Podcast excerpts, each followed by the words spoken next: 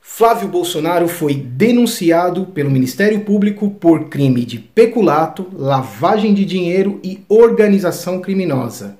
Flor de Lis foi acusada de mandar matar o próprio marido, mas nenhum dos dois sofreu tanto linchamento nas redes sociais como Felipe Neto, que no caso foi indiciado de forma absurda e sem qualquer fundamento por corrupção de menores, ou mesmo Marielle, que no caso foi assassinada.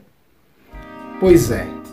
Eu sou Bob Félix, seja muito bem-vindo. Se inscreve no canal do YouTube e ative as notificações. Segue a gente no Instagram e bora mergulhar nesse tema. Música é muito mais do que notas musicais. Música é reflexão e aqui tá tudo junto e misturado.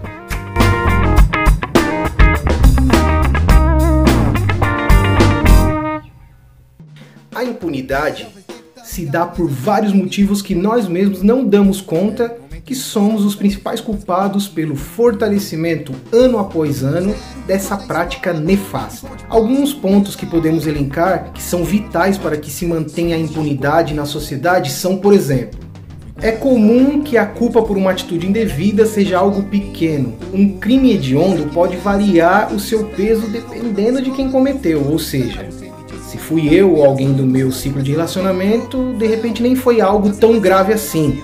E com certeza teve algum motivo muito plausível para que tal atitude fosse tomada. Por outro lado, se é alguém que eu não conheço ou alguém por quem eu nutro qualquer nível de antipatia ou simplesmente não concordo, a avaliação é de que tem que ser punido. Tem que ser de forma rigorosa e muito provavelmente jamais terá a chance de se regenerar enquanto cidadão.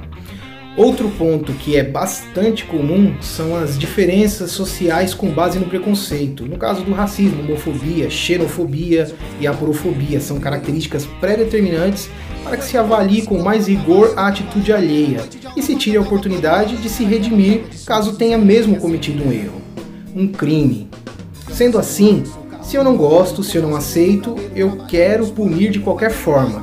Já aqueles que fazem parte da minha tribo, as quais eu faço parte, aquele que eu me identifico, vai ser sempre mais ameno e muito mais defensível a minha análise sobre tudo aquilo que foi feito, ainda que seja um crime hediondo. Ainda poderíamos citar outras situações por aqui, como a credibilidade de uma persona ou o descrédito por anonimato, a politização dos fatos, enfim.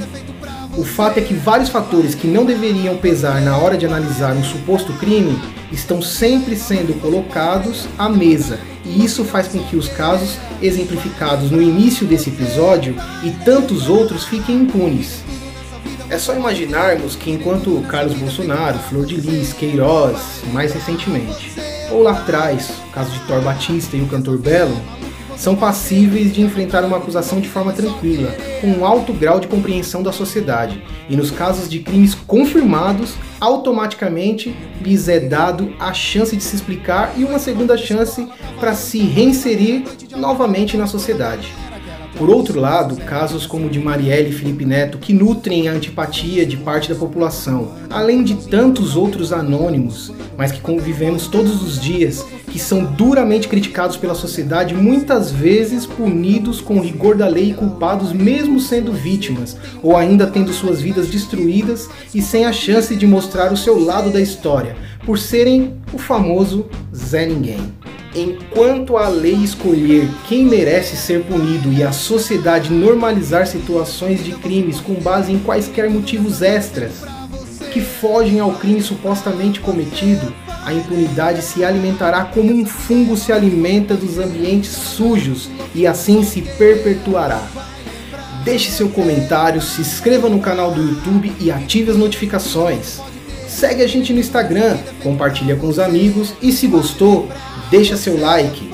Ha! E agora temos todos os episódios e outros conteúdos do canal em formato podcast. Meu nome é Bob Félix e até a próxima.